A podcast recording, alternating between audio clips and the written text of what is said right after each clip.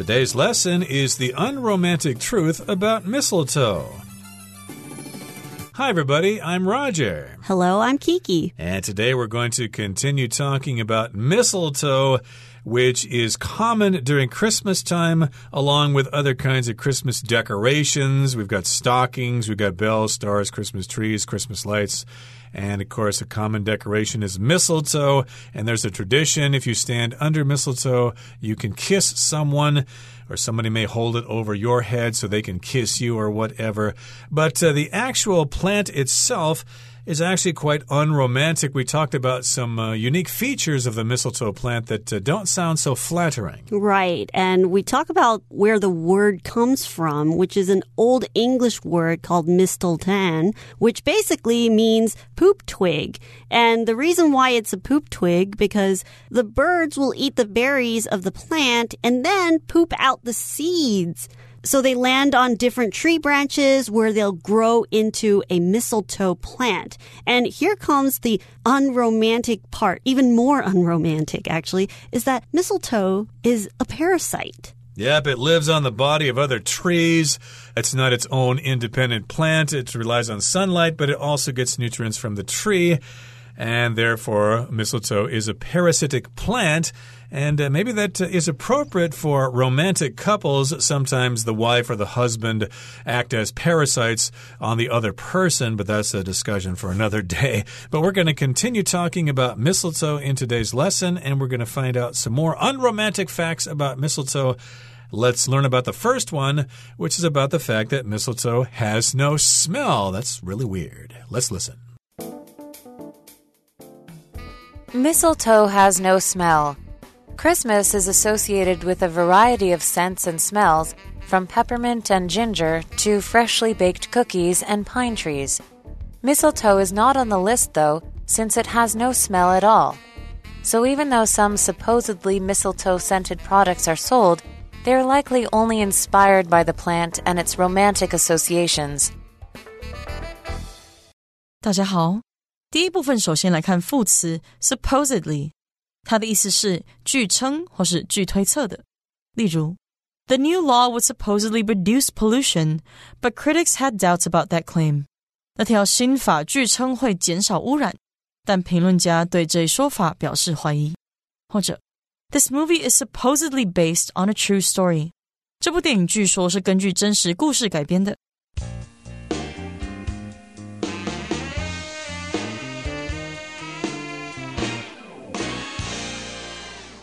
In part one, let's find out more about the smell or lack of smell of the mistletoe. Christmas is associated with a variety of scents and smells from peppermint and ginger to freshly baked cookies and pine trees. So usually during Christmas time, there's lots of smells all over the place. At home, there's nice aroma of mom or grandma cooking and baking cookies and things like that. And if you go to the shopping malls, Usually they'll smell really nice and fruity. And sometimes you think that the smell might come from a mistletoe, but actually the mistletoe has no smell. So let's find out more about that. Right. Smell, of course, is the sensation you get in your nose when certain particles go in there. And a smell is a general term for all things that produce that sensation in your nose. But we've got good words for smells and bad words for smells. Good words would be a scent or an aroma. Oh, I like the scent of that new perfume. It smells really nice. But uh, a bad word would be odor, okay? That means somebody has body odor or there's a strange odor coming from the kitchen. What are you cooking? You must have burnt something. But uh, again, we've got these scents and smells associated with Christmas. And of course, they're pleasant smells. We've got peppermint, we've got ginger, we've got freshly baked cookies, we've got pine trees, among other kinds of smells and aromas and scents. Peppermint is a kind of mint. I understand there are all sorts of different kinds of mint that you can grow in your garden and they flavor food. You can make them into tea. And ginger, of course, is very common in cooking here in Taiwan. Jiang, as it's called in Chinese. It also refers to a person with red hair. You could describe someone as a ginger if they have red hair. And yes, freshly baked cookies or biscuits, uh, depending on where you are. And pine trees. Pine trees, of course, are used as Christmas trees and they produce that special seasonal smell. Mistletoe is not on the list though, since it has no smell at all. So when we have all these different aromas during Christmas, it turns out that mistletoe is not one of the things that are on the list of smells and scents that remind us of Christmas or that we can associate with Christmas because it doesn't actually have any smell. So you can't smell it. There's no scent that comes out from it. Kind of interesting. So even though some supposedly mistletoe scented products are sold, they're likely only inspired by the plant and its romantic associations. So, yes, indeed, you could buy some products that are mistletoe scented, and that's supposedly mistletoe scented. It's uh, kind of been decided by the company who is producing these particular products fake mistletoe or something like that, or mistletoe cookies or something like that. They just make up a kind of scent and they say, this is what mistletoe smells like, even though mistletoe has no aroma or smell at all. So these smells or these products that might say mistletoe scented soap, it's a smell that's created by the company because it's not a real smell. So they're likely only inspired by the plant and its romantic associations. So they might create this scent or create this smell by adding different smells that remind you of romance and love and remind you of the meaning that mistletoe has. Right. And supposedly here just talks about a general assumption. For example, I could say, TV ads for cars are aimed at men because supposedly most men buy cars or most cars are bought by men. So supposedly that's the reason why TV advertisements for cars are aimed at men. And yes, we've got some supposedly mistletoe scented products.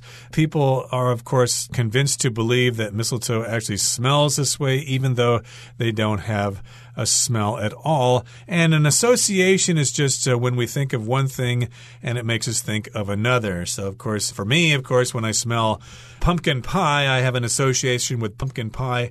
And Thanksgiving, I always had uh, pumpkin pie at Thanksgiving. is probably the only time during the year I had pumpkin pie. So I associate pumpkin pie with Thanksgiving. Okay, that brings us to the end of the first part of our lesson for today. Let's move on now to part number two.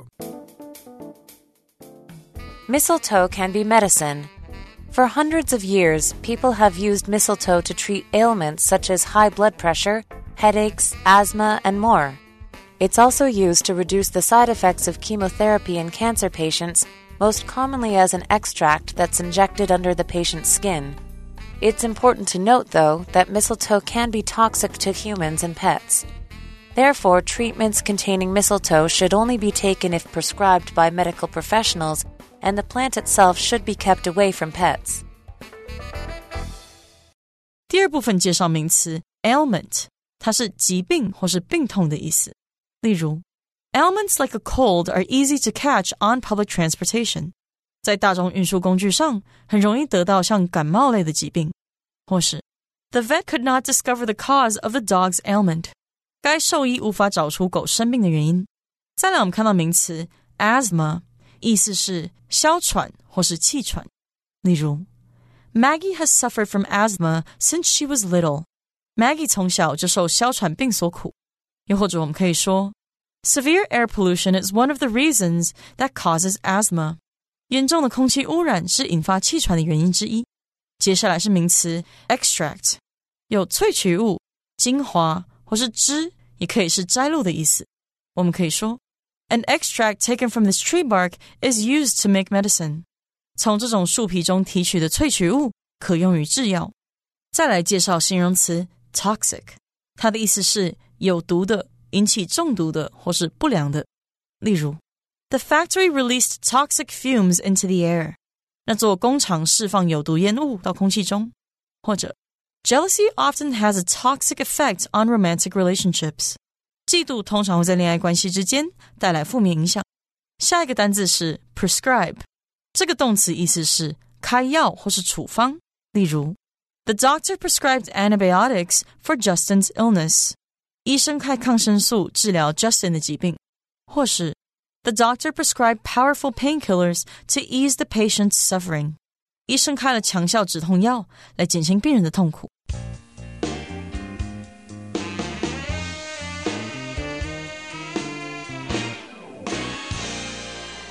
In part two, we're going to learn about how the mistletoe can be medicine. So it's not all unromantic, and it's not only a parasite, it could actually be helpful to us too.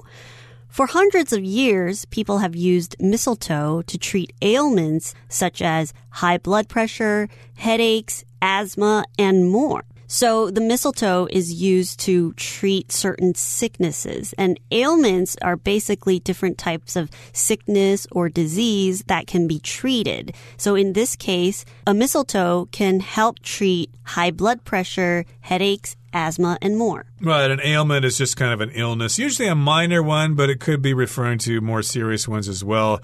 And we have some examples of ailments that uh, mistletoe was used to treat.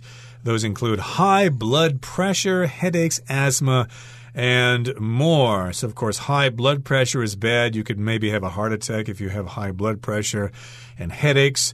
Nobody enjoys getting headaches. We just can't enjoy life with big headaches. Asthma refers to having difficulty breathing for various reasons. And uh, you have these kind of spasms in your lungs, and that, uh, of course, causes difficulty in breathing. And in the past, people used mistletoe to treat these sorts of ailments. It's also used to reduce the side effects of chemotherapy in cancer patients, most commonly as an extract that is injected under the patient's skin. So chemotherapy is basically the treatment that cancer patients have to go through in order to treat their cancer.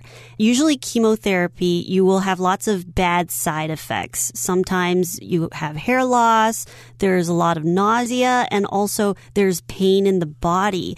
And when they use mistletoe to treat this, they'll take an extract out of this mistletoe. So what an extract is, is basically they will try to use a process to let the essence of the mistletoe come out. So it could be an oil of some sort or a liquid of some sort, and then they will inject it with a needle. So when you get an injection, you will get a needle and they will put it under the patient's skin. Right, and uh, extract is the noun form. Extract is the verb.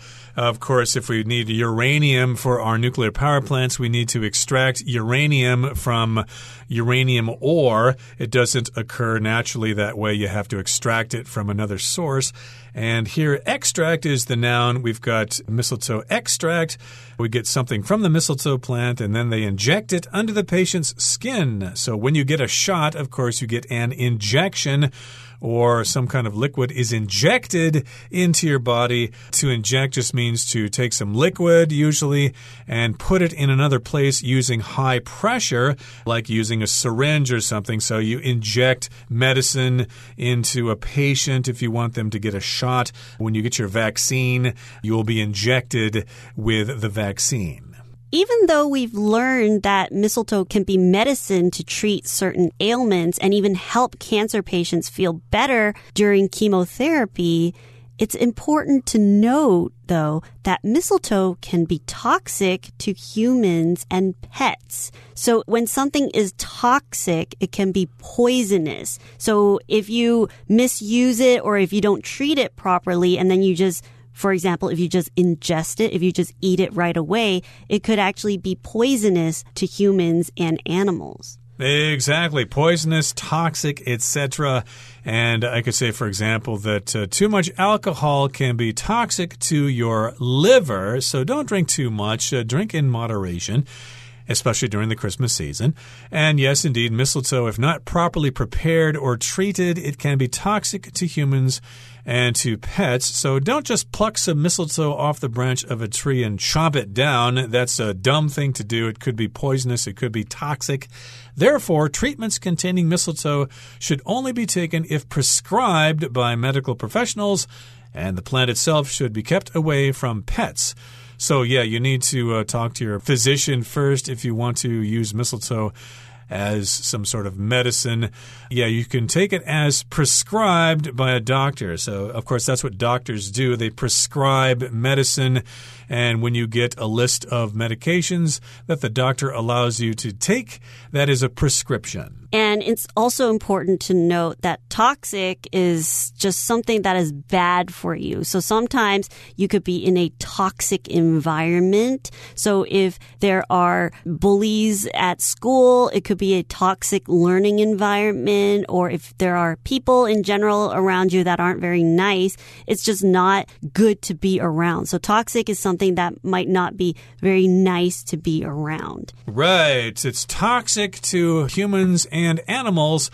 And I wonder if it's toxic to cockroaches or rats. Uh, maybe you can let those creatures eat the mistletoe, but I doubt it. It seems like nothing can kill roaches these days.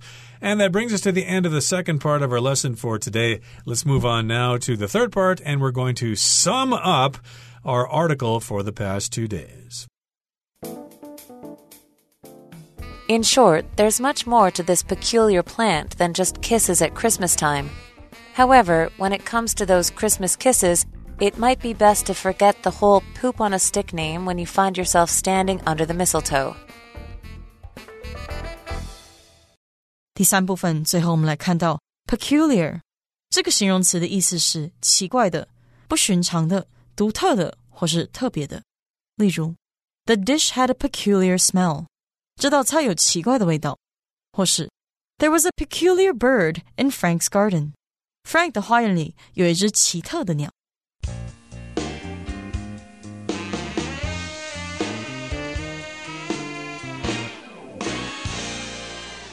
In part three, we're going to sum up what we've learned about the mistletoe. In short, there's much more to this peculiar plant than just kisses at Christmas time. However, when it comes to those Christmas kisses, it might be best to forget the whole poop on a stick name when you find yourself standing under the mistletoe. Right, so there's much more to this peculiar plant. So if you say this, it's much more, or there is something much more to something, that means you don't get the whole picture, you don't understand everything about that thing. And yes, indeed, there's much more to mistletoe than just kissing people at Christmas time underneath the mistletoe. However, when it comes to those Christmas kisses, it might be best to forget the whole poop on a stick name when you find yourself standing under the mistletoe. So now that you know the origin of the word mistletoe, which basically means poop on a stick, poop on a twig, to be more specific. Yeah, don't think too much about that. Otherwise, if you try to kiss someone under mistletoe, it's going to be kind of gross. And here we also see in short at the beginning of the paragraph. And in short is basically just to summarize or to shorten what we have learned throughout the last two days. And even though we've learned a lot about the mistletoe, the good and the bad, it's just something that when it comes to Christmas, it's something people think about and something that people might use to decorate their house. And although there are some gross facts that we've learned, when we use it at Christmas, we can forget about the whole stinky parasite thing and just enjoy the holidays, enjoy the lovely romantic feeling behind it. Indeed, and uh, have yourself a merry little Christmas. And uh, we wish you the best. It's coming up here very soon. But again, if you're writing an essay or an article about something and you want to wrap things up at the end, you can use this expression. In short, you could also say all in all or on the whole, to sum up in conclusion, etc. There are various ways to introduce the final paragraph so that your readers know that you've come to the end of the article. And again, you do need to make a short summary of all the things you've talked about. And that's what we have done here. We've given you a short summary of all the things about mistletoe that perhaps you didn't know before. Now it's time to listen to Hanny, our beloved Chinese teacher.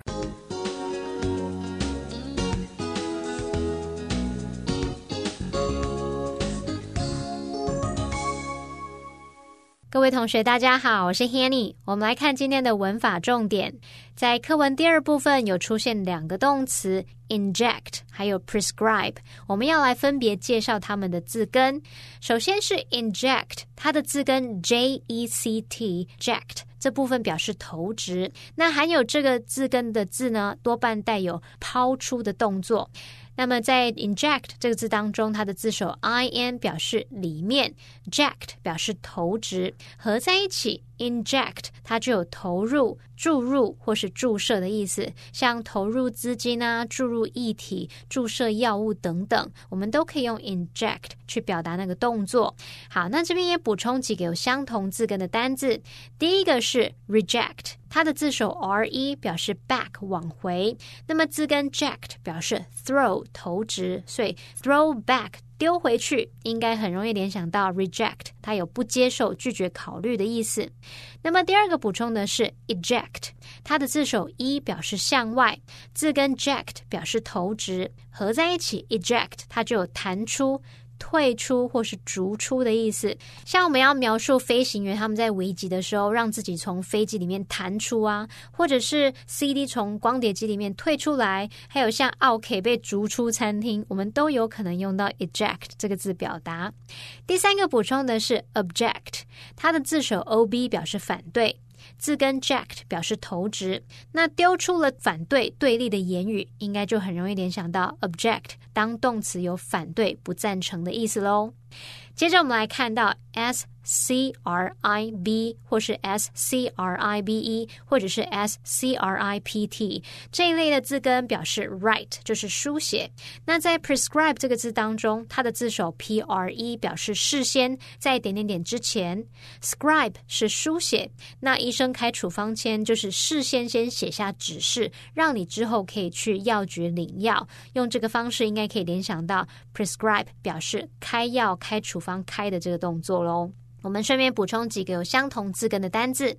第一个是 describe，它的字首 d e 表示 down，就是下；字根 scribe 表示 write，书写。那从字首字根来看，它就是有 write down 的意思。那 describe 就表示描述、描写，它的名词会是 description。那么第二个补充的是 subscribe，它的字首 s u b 表示下方，那么 scribe 表示写。同学们可以试着联想，在文件下方写下自己的名字、签名来表示同意，或者是要订购这一类的行为。那么 subscribe 它具有订阅、订购的意思，那它的名词会是 subscription。好，那以上时间重点整理，我们回顾今天单字吧。Scent. When spring arrived, bees were attracted by the scents of various flowers. Ginger. Audrey added a small amount of ginger to the soup. Supposedly. Cody is supposedly a charming person, but I found him a bit boring.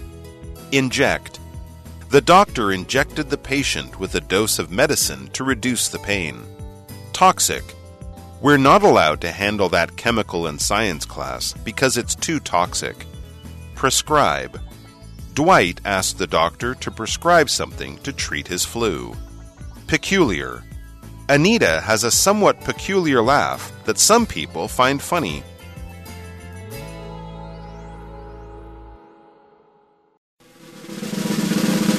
Discussion starter starts now. Here's our discussion starter for today. The question is Which unromantic fact about mistletoe did you find most interesting and why? The fact I found most interesting was that it's also a medicinal plant. So, although it's a parasite, it can actually be helpful to making people feel better and even helping with chemotherapy patients, make them feel a lot better as well. But at the same time, we have to be careful because it could be toxic. Indeed, we do have to be careful. But to me, it was interesting to learn that birds actually spread these seeds around by pooping them out. I've always found the way trees distribute their seeds to be very fascinating, especially after many years ago I watched a BBC documentary starring David Attenborough, and he was describing that very subject. It is very fascinating. Well, that brings us to the end of another edition of our program, and please make sure you join us again next time. From all of us here, I am Roger. I am Kiki. See, you, you next time. time.